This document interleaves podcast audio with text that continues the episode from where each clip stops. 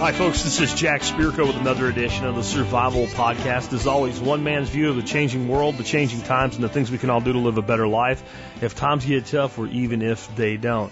Today is March the 11th, 2020, March 11, 2020, and we are up to episode 2617. Uh, 2617 of the Survival Podcast. We're going to take a break from coronavirus today. And we're going to talk about helping other people. I think at a time when you're worried about yourself, one of the best things you can do for your emotional, spiritual health and well-being is to help out other people. And we set up an organization. I was part of the founding of it, and I then got out of the way and let other people that uh, were better suited to organizational tasks run it.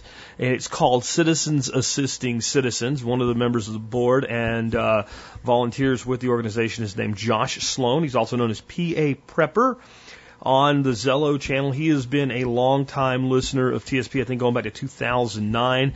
He's pretty much run the Zello channel for TSP since 2012, and he's been on uh, one way or another assisting with Citizens Assisting Citizens since we formed it in 2013. He's a really cool dude. He's going to be with us in a minute to give us an update on CAC, what's been going on, some of the deployments they've had, and ways that you can help out with uh, a, a very unique type of uh, first responder uh, charity that does what bigger organizations simply can't do due to the way that they're structured. Anyway, with that, before I bring Josh on, let's go ahead and hear from our two sponsors of the day. Sponsor of the day, number one today, is Ready Made Resources. And everybody's big on prepping right now. All of a sudden, there's a reason to do it, but I've been teaching you to prep for a long time, and I'll tell you what, for almost as long as I've been teaching prepping, Ready Made Resources has been sponsoring this show.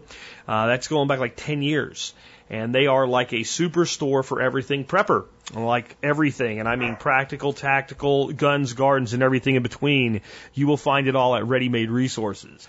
Next up today, knifekits.com. Knife Kits delivers exactly what it sounds like it delivers. Knife Kits, yeah, that means you can go to knifekits.com and pick out a kit and start building knives. It could become a hobby, a side hustle, or even a full time business over time, or just something cool to do. You know, a couple different knives with your kiddos. What a great project. I often say that America has become a place where people always call a guy to do something. We've lost our skill sets. You know, one really great way to start developing your skill sets and your confidence in them is to build things. KnifeKits.com makes it easy. Check them out at KnifeKits. Dot com. Uh, next up, before I bring Josh on, let's go ahead and hear our quote of the day today.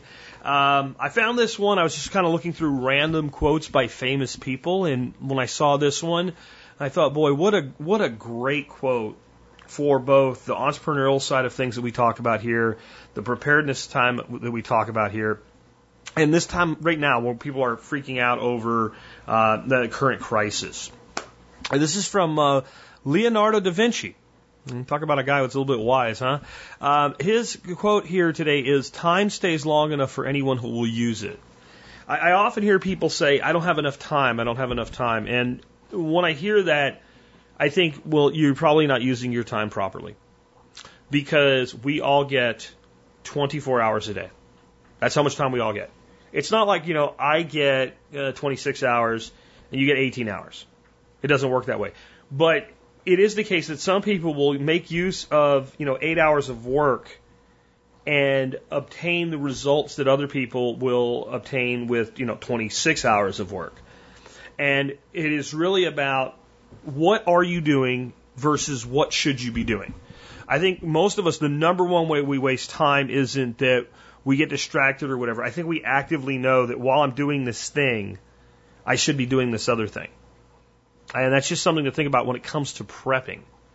Because boy, it applies there. Because a lot of prepping isn't just stuff, but it's organization, it's setting things up, it's being mentally, emotionally, and spiritually prepared.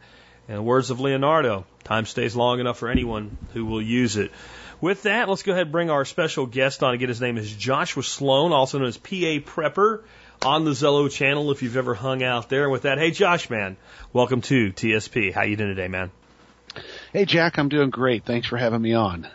Hey, we have you on to talk about CAC, which is something uh, that I actually originally conceived of, but then I turned it over to people that were better at doing it than I was. Uh, you're now part of that. Before you uh, get into CAC and we talk about what's going on with CAC today, which is, by the way, for those that are new to this, Citizens Assisting Citizens, a nonprofit that provides disaster relief aid. Um, can you just talk about maybe your, your background, not maybe in general like I usually do with the guests, but with the TSP community? I mean, you've been around with what we're doing, the Zello channel, et cetera, for a very long time. Like when I first started talking to you, I lived in Arkansas. That's that's a while ago. yeah. Well, um, yeah, I've been a fan of TSP since uh, 2009. Uh, when I first uh, was exposed to your podcast. It was a breath of fresh air in what was otherwise otherwise a very scary alternative media scene at the time. Um, I've always been a uh, a bit of a tech geek, um, and I've always been uh, somewhat of a community organizer and my sense of uh, community responsibility at the local level and at the national level has always been part of my personal modus operandi. So, uh, with the, uh, you know, I'm a MSB member. I'm um, uh, been involved with the TSP Zello community since 2012.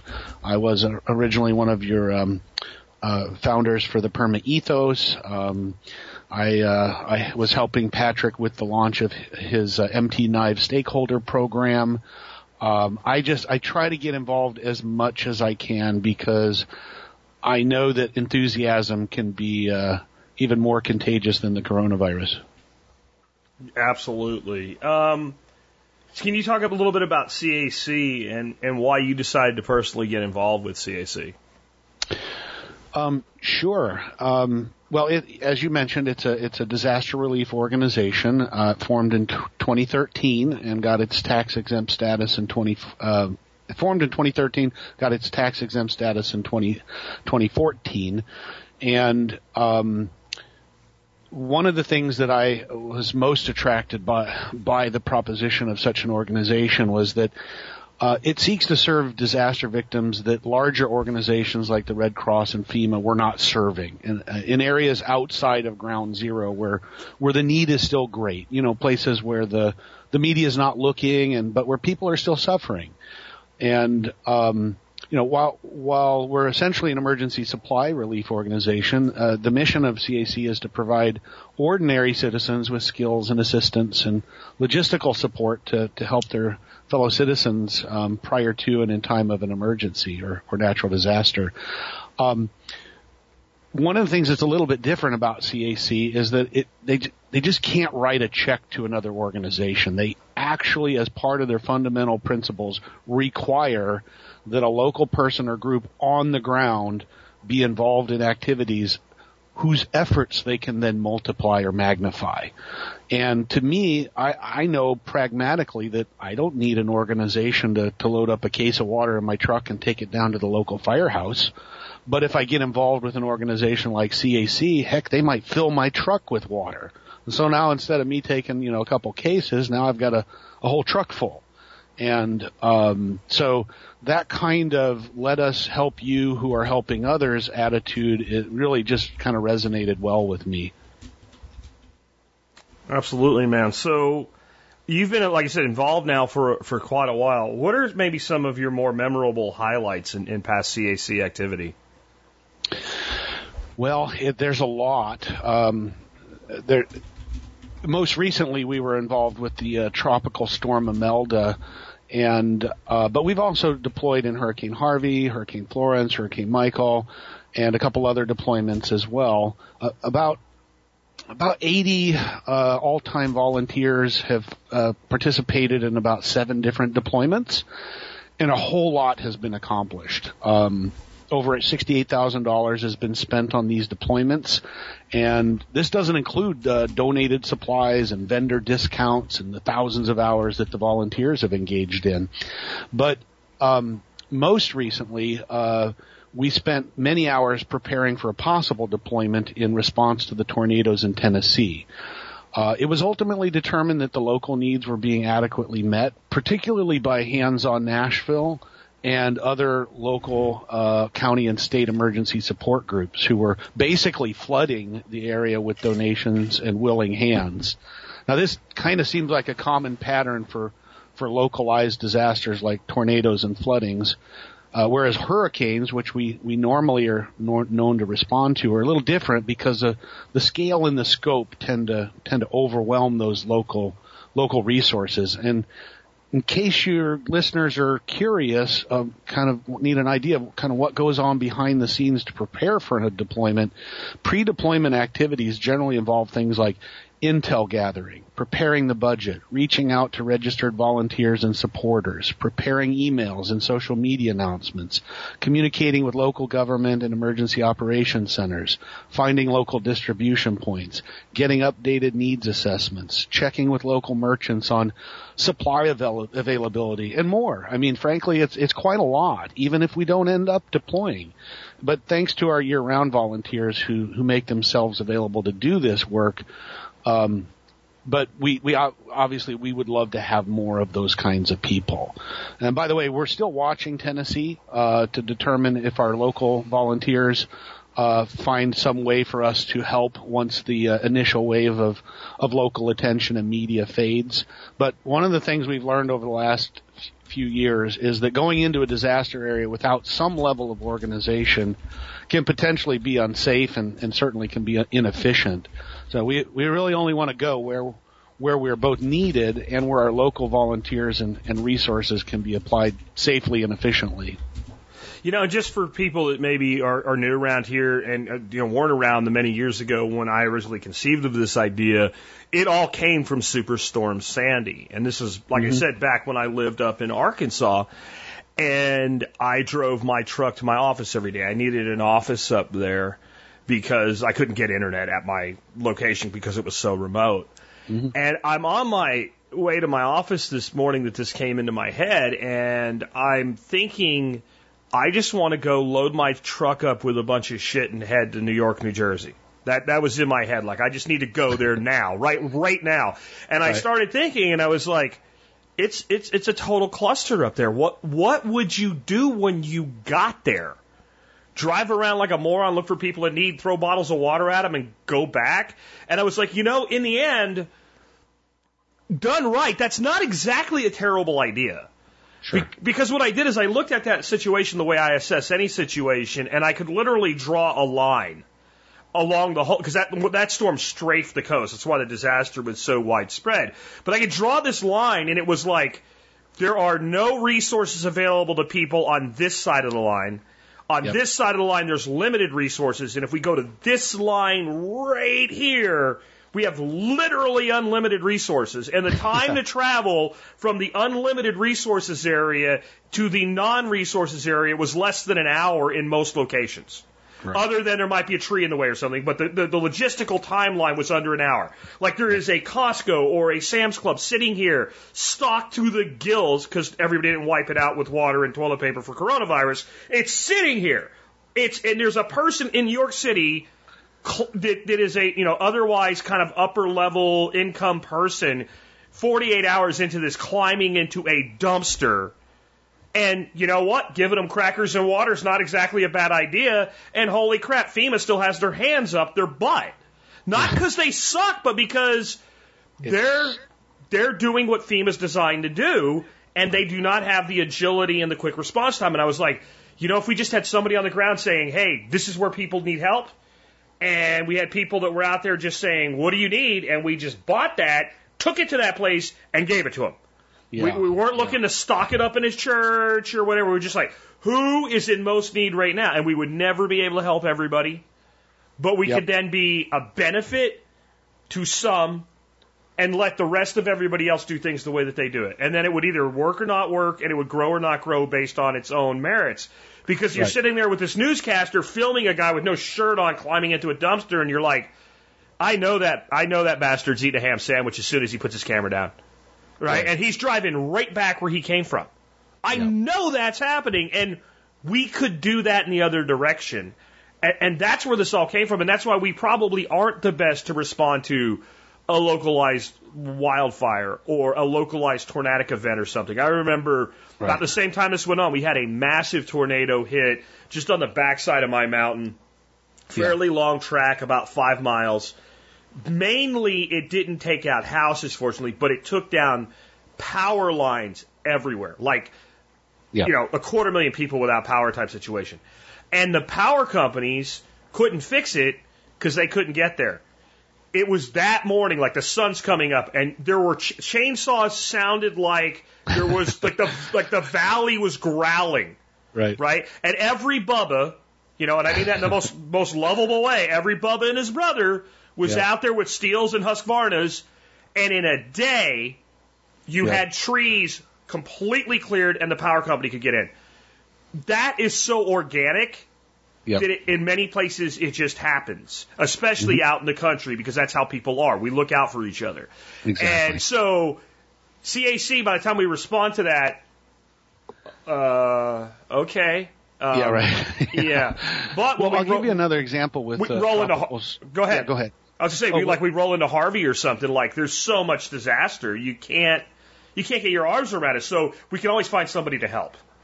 Right, and and recently in uh, uh, the tropical storm Imelda, uh, we delivered over nine thousand dollars in emergency cleaning supplies to the flood victims in southeast Texas, and because of our excellent local contact and communications with the local emergency operations center and our get her done attitude, we were able to get our supplies delivered before larger agencies had even fully deployed. And well, because primarily because there was no federal uh, disaster declaration, but and we were able, we were allowed to make hyper local deliveries to trusted distribution partners on the ground rather than delivering our aid to central warehouses like all the other groups were being directed to do. And we were able to fill some of the early need, the earliest needs for cleaning supplies because food and water needs were already being met locally. We already, when we knew this, so we skipped the normal aid um, process and said, you know, we only want to deliver what we need to deliver and and what we can deliver, and you know, everything else seems to be, t- be being taken care of. And unlike typical cleaning uh, bucket kits that we usually create and deliver, because of the efficiency that we were operating with, we were able to deliver some larger items like scoop shovels and large squeegee brooms and even electric fans. And this was only because of excellent daily feedback from the local emergency managers and the local volunteers. Um, these were not items that we had distributed in prior deployments, but CAC really tries hard to adapt to the local needs, which definitely can be slightly different from disaster to disaster. Absolutely. Um, so what are some challenges that still lie ahead for your organization in 2020 and beyond? I mean, it's a fairly mature organization this time, but it's still relatively small. Yes, um, and you know, I th- I often think you know um, that there's actual power in in being small because we can sort of have a kind, you know, we're not totally inflexible like larger, more complex organizations are. I mean, we do have some some processes and procedures, but um, at this point, it really all boils down to two main things: money and volunteers. If we have the money but no local volunteers, we can't deploy. If we have the local volunteers But no money. mon- again, we can't deploy. So, with respect to to funding, uh, CAC really must establish a core base of donors who understand and appreciate the work that their financial contributions make possible, and CAC wants to retain somewhere. You know, the goal is between 50 and 75 percent of their donors year over year. And our, our annual Silver Challenge pledge drive is, is a main way that we're trying to establish that core group of, of backers because reliable donors are really what helps make sure that we can both meet our current year round financial obligations, but actually be ready for the deployments. And, and we're also trying to find some uh, grants, which is not as easy as it sounds these days, and find employers who have charitable giving programs that can sometimes double the value of a supporter's gift. And then as for the volunteers, um, it takes both year-round volunteers and local volunteers to get a deployment done right. Um, you know, we uh, the organization exists and operates year-round, whether there are deploy whether we're deployed to a disaster or not. And during a deployment, we, we really just we couldn't get it done properly if we didn't have a dedicated group of remote and local volunteers, and we'll never have enough um, on the ground local people willing to step up. Uh, if you want to see what volunteers or positions are available, uh, listeners just need to sign up and become what we call a general volunteer. There's no initial commitment, but the more people who are in our system ready to go before a disaster, the faster and better we can respond to a crisis. So whether you want to be a board member or you're a copywriter or a social media guru or maybe just phone calls is all you can help with, there's so many ways you can fit in and it, it all just starts with signing up as a volunteer. So, I mean, I guess that is uh, probably the best way for people to to figure out what they can do, or at least let you know that they're willing to do something. Because I think Yep. a lot of people are like, you know, if you said, "Well, would you deploy, would you deploy as a volunteer to a disaster?" To do what, where, and when? Yeah. Right. So if like I'm sitting here in Texas and uh, we have another strike down by Galveston or something, I can probably go. If Right. I'm sitting here and we have something happen in Florida, maybe not. You know, and then what's going on with my life? So like being on the list alone uh, gets you to the point where at least you are uh, a known quantity. Yes. And we can contact you and say, hey, this is what's going on right now. Will you be available? Or do you know of any resources? Or are you Yep. willing to be a resource? Like we had a lot of people during Harvey, they didn't deploy. What they were, though, is pretty close to ground zero, but out of the danger. And Yep. they provided places for people to sleep, people to get a shower. Yep. Uh, in some cases, just, hey, you can use my yard and basically set up camp out there and you can come inside and use a shower, even if they didn't give them a bed. And that was incredibly valuable because that let our guys go in, do what they could for the day, and then get the hell out of the way. Yep. And, and uh, the model we've described already kind of, I guess it goes without saying, but it probably should be said anyway, that once main response is there and everybody's being helped, that kind of first in, you know, first out special ops type thing, we've done our deal, pull back and let, now the resources are there. We're that stopgap measure. Yeah, we're we're we're not uh, you know Navy SEALs. We're not CERT. We're not uh, rescue people. Um, we are literally um, try to get in, get as much actual physical aid as we can provide. These are you know hygiene kits, meal kits, cleanup kits, this kind of stuff. Get as much of that distributed as we can, and then get the hell out of the way. Gotcha. Gotcha. So uh, you also have your current pl- pledge drive. Uh, can you talk about how people can get involved with that and why they might want to? Sure. This is um, this is our second uh, ever uh, CAC Silver Challenge Pledge Drive. And by the way, thanks a bunch, Jack, for being one of our past Pledge Drive supporters. Sure. La- last year we had 90 donors who pledged, who collectively pledged to receive one of uh, a hundred uh, sort of commemorative silver rounds. Um, and 64 of those people have already come back and pledged again this year, which we're really happy about. Uh, this year we're pushing ourselves a little because sometimes you you need to step outside your comfort zone a little bit, and and so we made ourselves a goal of 125 silver rounds or 125 uh, pledgers potentially. Uh, who were willing to make a, a small monthly payment, uh, or the total pledge is $240 and forty dollars, and ma- vast majority of people are just doing a one-time pledge, but but we but we have a, a monthly uh, a monthly uh, installment plan as well, and anyone who completes their their tax deductible pledges get a beautiful custom minted uh, one ounce silver round. I, I hope you you you like the one that you got. Um, we've raised so far this year eighteen thousand two hundred and forty dollars It's awesome. And that's about 61% of our total goal. And it's all been done through emails and Facebook primarily. Um, this puts us only 49 silver rounds left out of 125. I'm really excited about this because I'm hoping that your listeners will get inspired and help snap up the rest of these few spots, uh, last few spots quickly. It would it would certainly give us a solid foundation for the upcoming deployments. Um, just to give you a, a little bit of an update, uh, so far we've received uh, at least one pledge from 31 different states, and Texas is in the lead, yay, with uh, with 12 pledges, and Florida is number two with uh, five pledges. Uh, we've got four in third place um, uh, from Indiana, And in fourth place is a bit of a tie between uh, New Hampshire, Pennsylvania, New York, Tennessee, and Maine. Um, but uh, the, the, the, the nuts and bolts is we really only need about 49 more pledges, uh, and people can pledge more than once. We, we have seen some people step up and give two or three or four pledges. Um, but we only have 49 of those uh, limited edition commemorative coins, uh, comm- commemorative silver rounds available. Awesome, man. Um, what are your strategic goals? Like, like I mean, obviously, we uh, we understand what you're trying to do from a logistical standpoint, but as you Yeah. guys, you know, sit back as a board and look at the future and try to come up with strategic goals for the organization, what are those?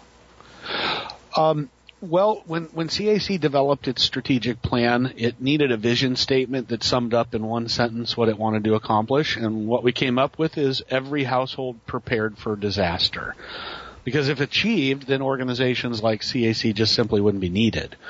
Uh, the values that it uh, has for itself are compassion, agility, cooperation. Just happens to spell out CAC again, but uh, the strategic goals uh, that we want to try to pursue for the next one to three years, uh, these were these were created uh, by the board of directors in uh, conjunction with the uh, executive director.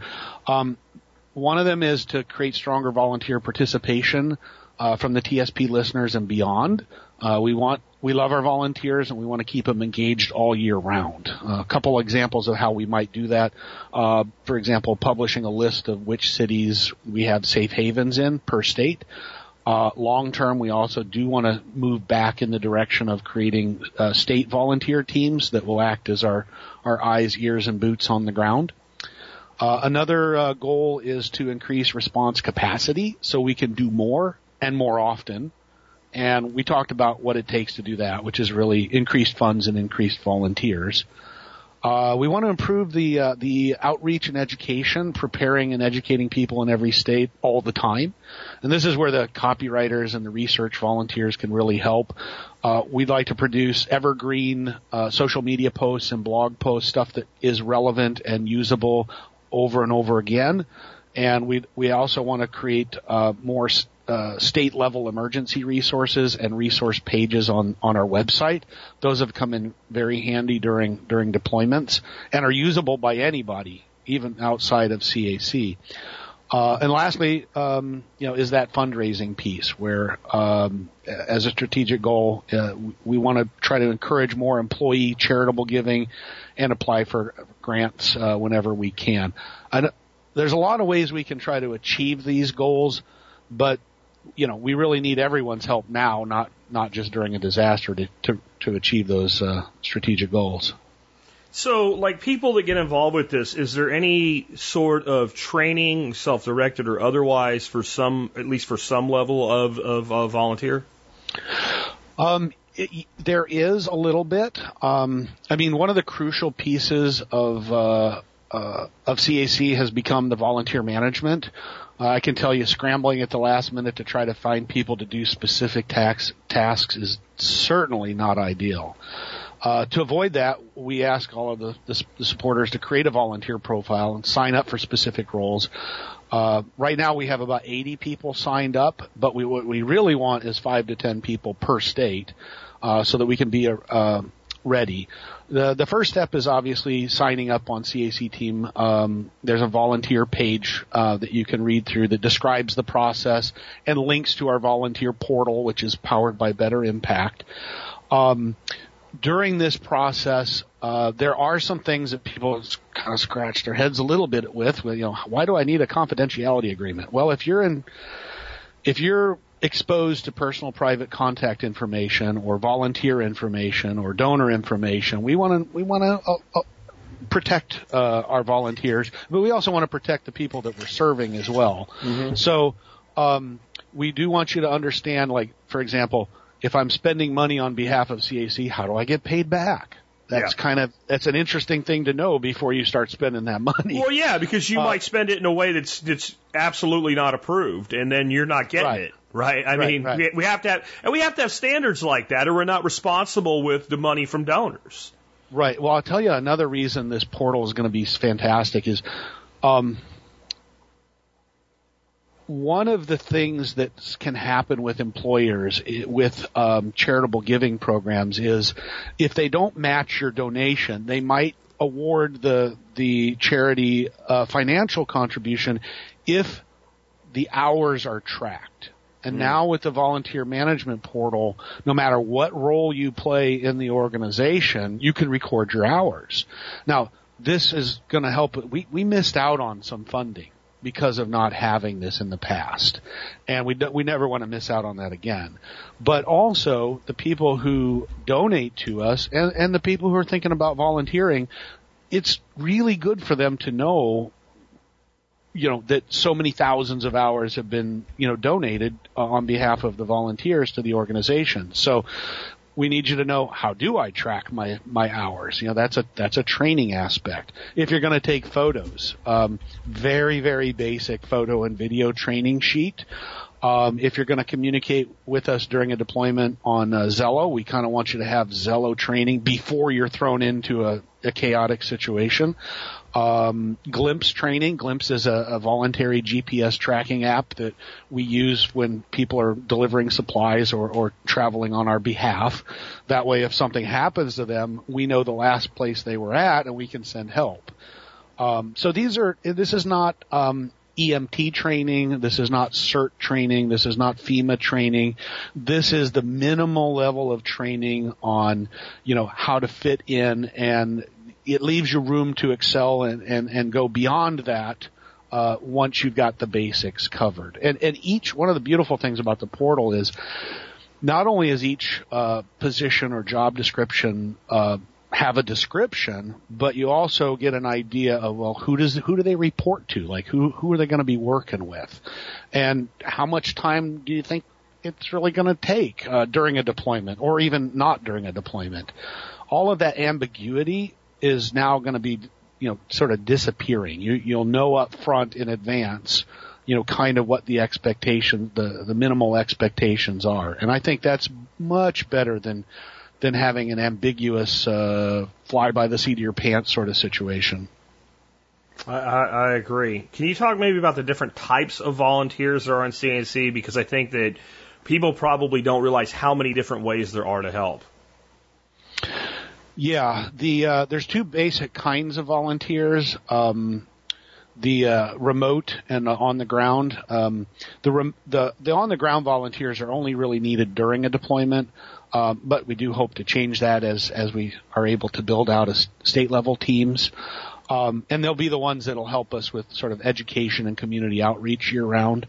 Um, the remote volunteers are are are desperately needed uh, year round and during deployments. And um, during deployments, these are people who can maybe take shifts making phone calls or monitoring the working teams or doing intel gathering or basically helping us avoid burnout. And, you know, even a one hour shift during a deployment could be a, a big relief. The year round volunteers are ones that are kind of taking care of the the day-to-day business, for example, bookkeeping or fundraising or volunteer onboarding or publicity and promotion. Um, I can give you an idea of some of the some of the positions. Like uh, there's several teams, um, and now the board is not it's not exactly a team, but there there are there's at least one one board uh, position open right now. So uh, they're kind of the board sets the means, and then the executive director has to define how to reach the means to reach the, or I'm sorry, the board defines the ends, the executive director defines the means to reach the end. But the communication team, this is like we could use bloggers, graphic designers, public relations, social media associates, finance team. There's a, an assistant position called the finance associate. The volunteer management team. Um, there's also a, a, a volunteer associate sort of assistant position to help our volunteer coordinator. Um, the tech IT team, these are um, you know providing uh, you know, like website editor and general tech uh, assistant. Uh, our logistics and deployment team, uh, remote crisis coordinators, kind of are sort of like AK Overwatch. Uh, remote and local intel scouts kind of help us define missions and avoid obstacles. And then those those on-site general volunteers, which I think everybody's really pretty capable of uh, are the ones that help put together the emergency kits, or they're the ones that help pick up the local donations, or they're the ones that help deliver the relief supplies once we've identified a place and a way to do it safely. And then, of course, the safe havens is not exactly a a job description. It's more of a piece of your profile. So even if you're not willing to to say I want to do this one job, you can still, as part of your profile, say here's my facilities and capacities and my, my house rules for, for putting somebody up. And I think one of the things people need to know about, like kind of the safe haven role, is we're not going to be sending 20 people that we do not know who they are or where they came from to your house.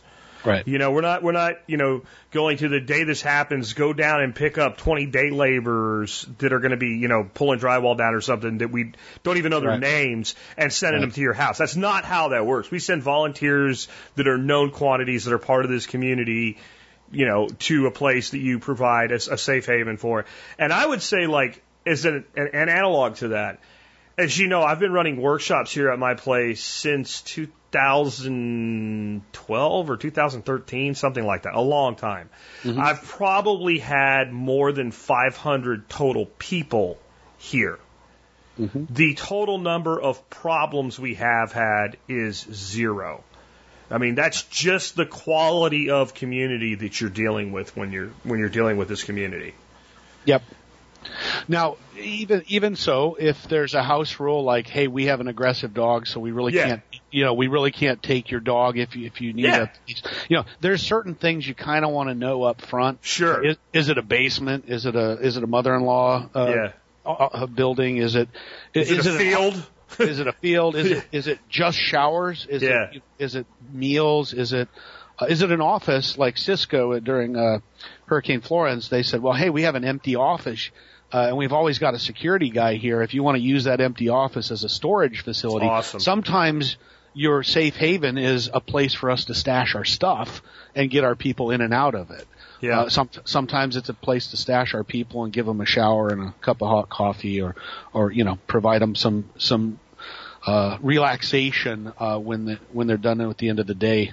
Because a lot of times uh, in the early stages of disasters, there will be curfews after which we just it's it's not good and, and safe for us to be out there. But um, yeah, safe havens is the easiest thing that you could possibly sign up for. You just create a profile and fill out that section of your profile. And that's without signing up for any specific job uh, with CAC. Now, uh, we were talking a little bit about um, you know the the training and the and the process. Um, uh, w- once you sign up uh, as a volunteer, uh, our volunteer coordinator will reach out to you and sort of help you through th- help you through the process. It's not like us; you don't have to feel like you're left out wondering what's next or what should I do or whatever. We've got a phone number you can call. We've got a real person that wants to help you through this. Uh, if you're going to be a, a general on-site volunteer, one of the things that you may do for us is driving. So of course, one of the things we want to have on file is do you have a driver's license and are you properly insured? Because Sure. while you may have insurance, if you get in an accident doing work for us, we've also got supplemental insurance, Sure. right? So we, in order to help you, uh, help us, uh, there's a little bit of record keeping that we have to go through. And I get it, you know, it's, nobody likes red tape and bureaucracy, but I gotta tell you, it's a lot less and it's, it makes everything go so much smoother when everyone's ready before, before they're called on. Absolutely. And I mean, again, you're back to you do have to protect, and the way I look at charity is the investment made by donors, mm-hmm. right? So we can't be irresponsible with the organization and risk financial liability that we should not be risking. And honestly, if you don't have insurance and a driver's license, you should not be on the road with a vehicle anyway. I, I know I've offended all our sovereign citizens, but I'm sorry, when it comes to things like this, that's how that works. You know?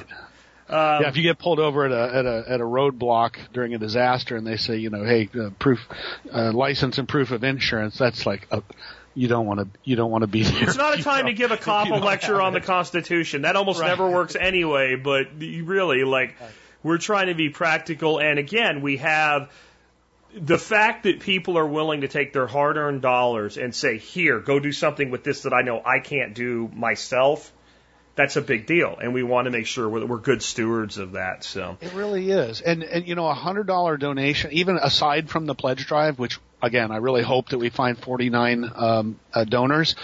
Even outside of that, a hundred dollar donation helps us make about 20 emergency meal kits and a $50 donation helps us make like a pretty decent emergency cleaning kit. And a $25 donation uh, could help us make five emergency hygiene kits. So yes, there are operating expenses, yes, but we have no paid staff. We have no paid marketing. It's all word of mouth. It's all volunteer. Um, but the, we treat your money like it's, you know, like it's our own money and we want to get the most value for it and, and, and do the most good that we can with, with those contributions. Absolutely. So, you know, on that note, like if people can't do the drive, but they want to help, like, you know, they can just make a one time donation anytime they want to, right? Oh, sure. Yeah. Uh, so the pledge drive obviously is, is what we're in the middle of right now and, and hopefully we'll wrap up soon. But, uh, on our website, there's a donation page that's up all year round and we have, um, uh, we pay, uh, primarily because that allows you to, uh, pay the transaction fees, uh, when you're donating. We have PayPal and, um, and check, which, um, you know, we do have people that don't have all the digital stuff and they don't trust all the digital stuff, but they want to give and, and so we do, uh, regularly receive checks by the mail. Uh, there's a direct pay PayPal link, which is just paypal.me forward slash or backslash rather, uh, CAC team. Um, this allows your, you know, you can send this link to friends or family or people in your church or anyone who believes in the relief work that, that CAC does without them even going to the website. You just paypal.me backslash CAC team. Um, we're also part of the Amazon Smiles program, and there's a little link at the bottom of our website. So when you click on that link and you do your shopping, it's kind of like the affiliate program, but a little piece of your your shopping um, purchase will will come back to uh, to CAC. Um, we're also registered with uh, Network for Networking for Good, um, and that what that means is that any um, anyone can can run a fundraising campaign on Facebook by adding a donate button to their personal page or their group. You might, you probably come across them before.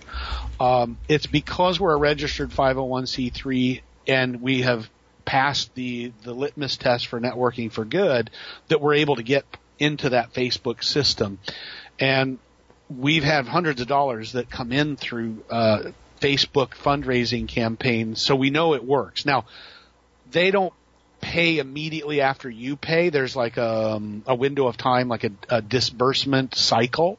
So it's not real time money for us, but it does help. It keeps the, the pipeline primed, so to speak. um, we also, uh, uh, it, within the organization, uh, there's uh, a lot of us that participate in a platform called G2Crowd.com, and what it is is you take short surveys about sur- about software that you use, whether it's you know Gmail or or um, uh, you know other kinds of technology software, and basically you earn Amazon gift card codes, and then we donate those back to CAC. Um, so that kind of creative, you know, um, uh, survey taking for G2 Crowd has has gotten us hundreds of dollars. Um, checking with your employer. Um, this is a really interesting and, and, and exciting thing that we're starting to um, already get some rewards from um, to see if they have a matching donations program. It, you know, we had somebody just this year uh, donated two hundred sixty dollars, and their employer said, "No problem. Here's another two hundred sixty dollars." Like, wow, just doubled, doubled that contribution. Uh, if you're on an eBay seller, uh, because we're uh, uh, authenticated with uh, with PayPal uh, as a as a um, uh, GuideStar approved uh, charity, uh, you can actually donate a portion or all of your sales on eBay to CAC, which is pretty cool. Uh, of course, anyone who can help spread the word about our fundraising by, by liking and commenting and spreading the word via email and social media, that can definitely help as well. So even if you don't have any money that you can, you can donate to this really great cause, you can still help us raise the money that, uh, that we need to operate. Absolutely, man. Well, I think again, I mean, it would just tell people one more time. The website, of course, is cacteam.com. And uh, this is an organization that uh, if you put your money into this organization, it's going to go to the mission. Like Yep. that was another big thing with with this one when this all started. Like we, what part of what just kind of made me want to vomit was things like the the Haitian response, the Haitian earthquake response by Red Cross. And, and when I heard that half a billion dollars was raised under the guise of we're going to help the Haitian people. And almost nothing from the Red Cross went directly to Haiti. And I mean almost nothing. I have friends that are also part of other small, uh, you know, responsive type organizations that went to Haiti and saw one water tank with the Red Cross logo on it in the middle of a field and it was empty.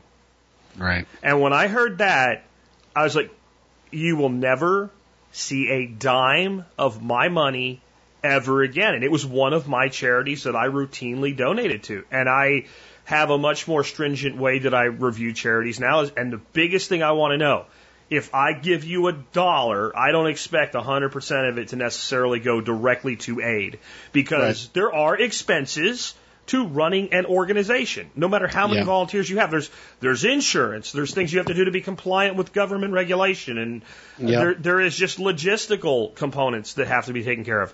But when I hear something like that number is ten cents on the dollar, I'm done. I'm Right, done. And your and your CEO is flying around in a G5. and I just paid for his his freaking jet fuel for a half a day. No, I'm done. I'm not. That's not where my money's going. And people in this audience can know if they donate to CAC, they're donating to the cause of helping people when they are at the most in need. Because Yeah. that's what y'all do. Like I said, we're going out in advance of the of the of the other responders while they're still because you know I think maybe just a quick lesson for those that don't know this on how a major disaster response works from you know quote unquote the authorities, right? Which is a mix of volunteer and professional responders. The first thing they do is appoint an incident commander. That incident commander sets up a point uh, of, of assembly where everything comes from a command center. And about 48 hours is spent laying out the logistics as to how the response will go. And that guy works under the credo of dead rescuers save zero lives. And that's why the hmm. government, the organizations, everybody tells you accept the fact that you are mostly on your own for the first 48 to 72 hours after a disaster. Yep. And then they start.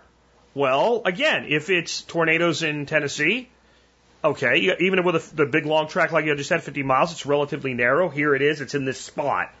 When it's when it's frickin' Hurricane Harvey and the entire city of Houston is flooded, okay, now you've got to start prioritizing. And there are people left that fall through the cracks. We can't get all of them. If we were five times the size we are, we still couldn't get all of them, but we can Right. get some of them.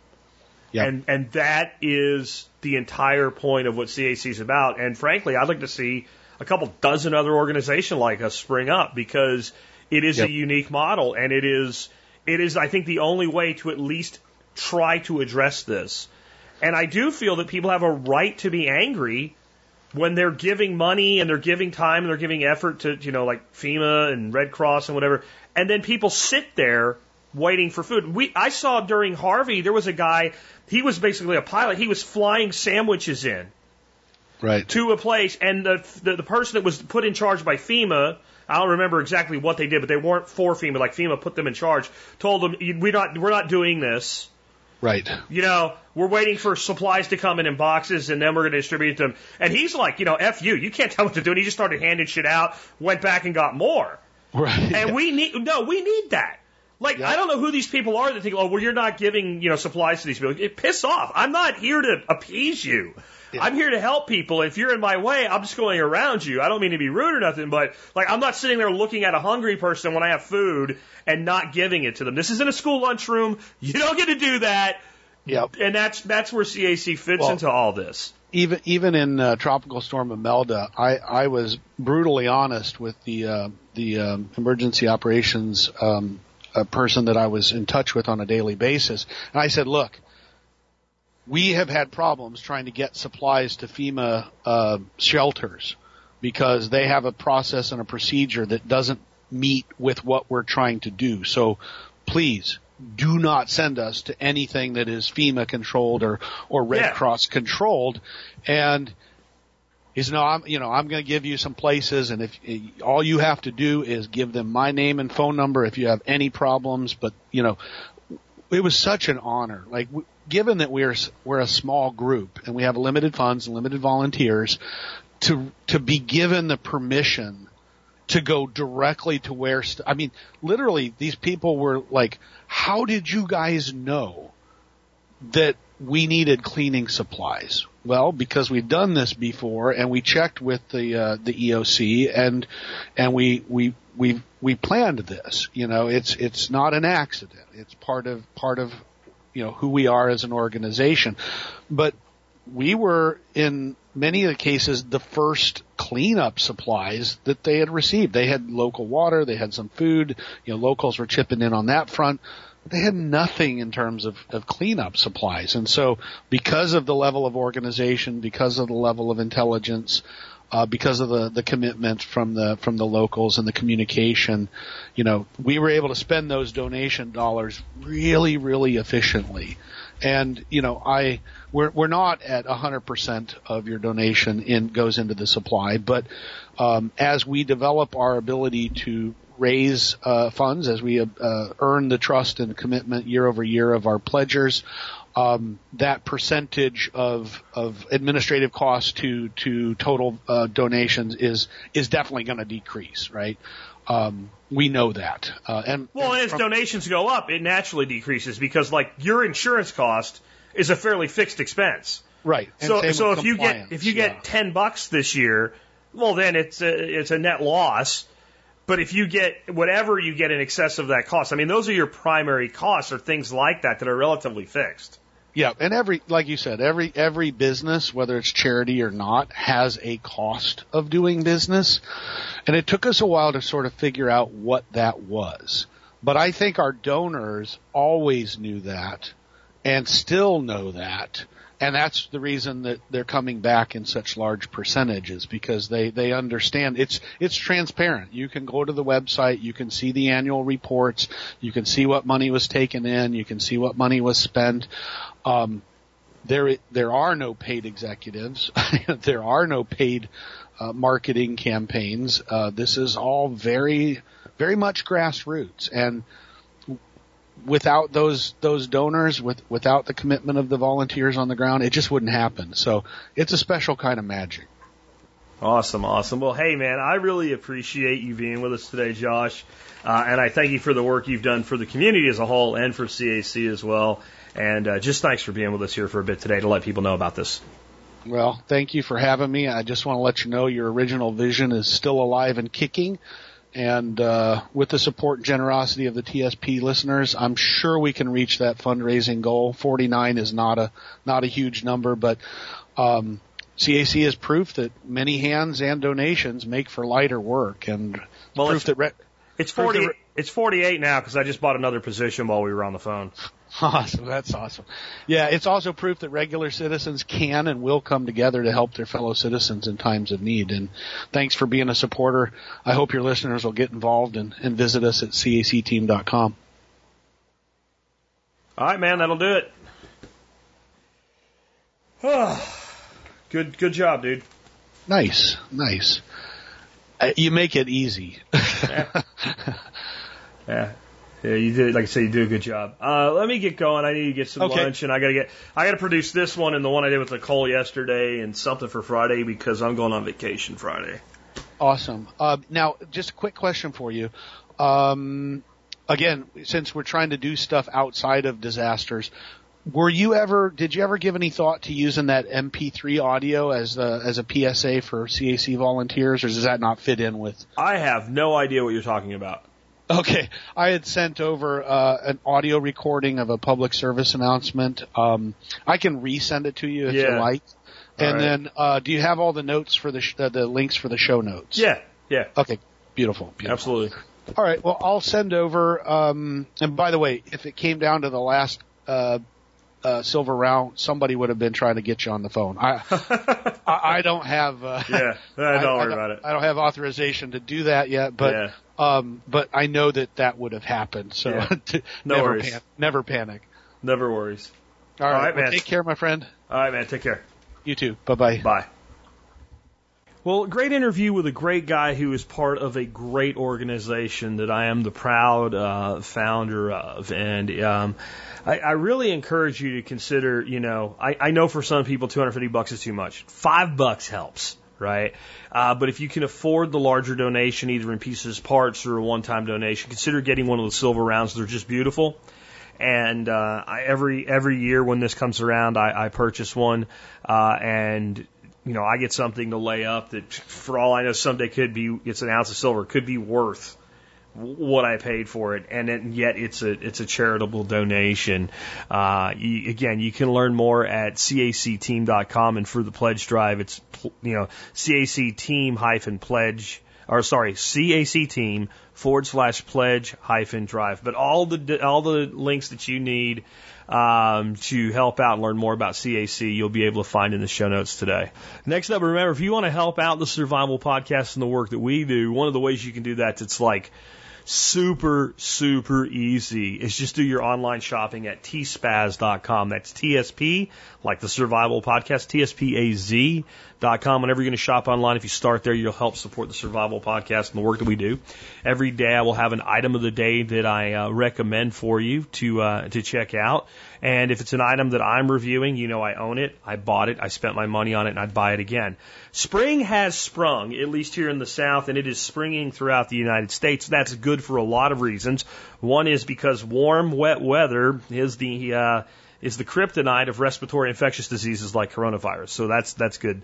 What might be bad about it though is time. You know, we had our quote today uh, on time from Leonardo da Vinci that is time stays long enough for anyone who will use it. Um, and I said, you know, it's about how you use your time. Well, even if you use your time well through the winter, you may find that you're behind the power curve in your homesteading activities and getting your gardens ready to go, etc. And now is the time to catch up before it gets too late in the year. And on that, fertility is the number one thing that you can build in your garden for success. And Dr. Earth Premium Gold Organic Fertilizer is my go-to choice. It's part of my seven count, one, two, three, four, five, six, seven part core fertility program. Uh, you can find it at tspaz.com. You can find it at the survivalpodcast.com. If you're on the Daily Mail, you'll be getting a link to today's review. But in the uh, write up on Dr. Earth Premium Gold, there's a link for fertility. And that takes you to everything I recommend for fertility in your garden. I love Dr. Earth because it is a 444 ratio on the NPK. That means it's a balanced fertilizer, which means when I fertilize for one thing, I fertilize for everything. It's got a lot of macro and micronutrients, and it has beneficial microorganisms. It is really a great way to increase uh, the microbial count of beneficial fungi and bacterium in your soil. It does it all. It's affordable, and as much as I, as much work as I put into developing my full fertility program, if you told me, Jack, you can only get one thing out of there, you can only have one piece of your fertility program, everything else will be taken away from you, I would say Dr. Earth. That would be the one. And if you said I could have two, it would be Dr. Earth along with the Garrett Juice. Garrett Juice Plus and Dr. Earth really will do everything you absolutely need. So check it out, and remember, you can always help us out by doing your online shopping at tspaz.com. With that, let's wrap things up with our song of the day today. And I'm doing CCR week uh, because I just wanted to. I mean, sometimes I decide I'm just going to uh, pick my own stuff to do for music, and I am a huge fan of CCR. I have always felt that what separated Creedence Clearwater Revival from being like the, the, maybe the top selling all time group ever, uh, if not at least in the top five, is that their duration as a band was so relatively short. And then John Fogerty being held ha- hostage by a record company and uh, basically put on pause for 10 years. And by the time he came back really as a solo artist, that Day in the Sun had passed, as, as great as he is. And he's had a good career since. I saw John live in concert. He opened for Jimmy Buffett. I think the last time we went to a Buffett concert was about five years ago. And I am a huge Jimmy Buffett fan. And it pains me to say this.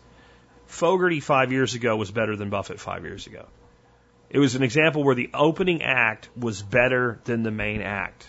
That that's really kind of amazing for a guy his age to still be able to make music the way that he does. This is probably. I, it's one of those things where it's like picking your favorite kid. Like, how can you really do that? Um, but if you forced me on picking a favorite CCR song, it's probably this one.